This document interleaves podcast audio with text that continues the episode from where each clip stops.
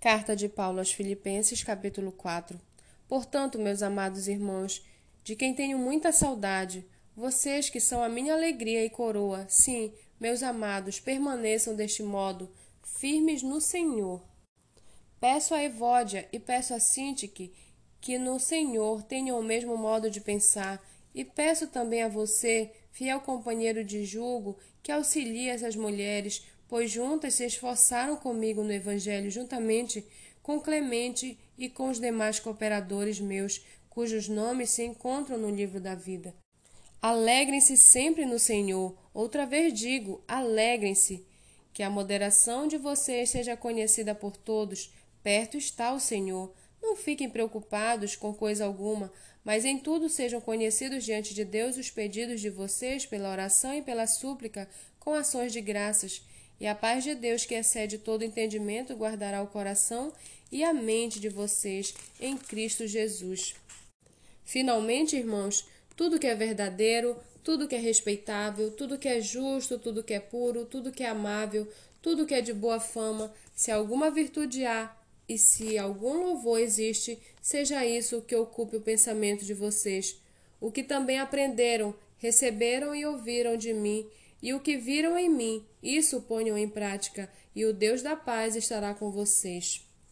Fiquei muito alegre no Senhor, porque agora, uma vez mais, renasceu o cuidado de, que vocês têm por mim. Na verdade, vocês já tinham esse cuidado antes, só que lhes faltava oportunidade.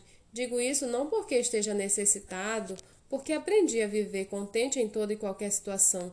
Sei o que é passar necessidade e sei também o que é ter abundância aprendi o segredo de toda e qualquer circunstância, tanto de estar alimentado como de ter fome, tanto de ter em abundância como de passar necessidade.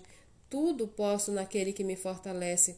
No entanto, vocês fizeram bem, associando-se comigo nas aflições.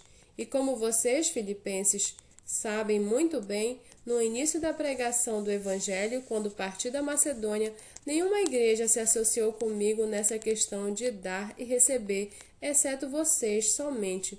Porque até quando eu estava em Tessalônica, por mais de uma vez vocês mandaram o bastante para as minhas necessidades.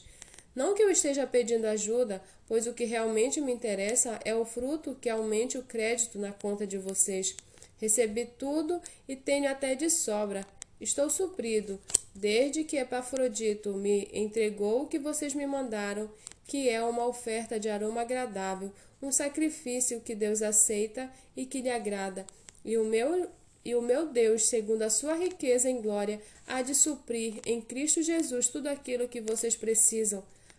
A nosso Deus e Pai seja a glória para todos sempre. Amém. Saúdem cada um dos santos em Cristo Jesus. Os irmãos que estão comigo mandam saudações. Todos os santos mandam saudações, especialmente os da casa de César. A graça do Senhor Jesus Cristo seja com o espírito de vocês.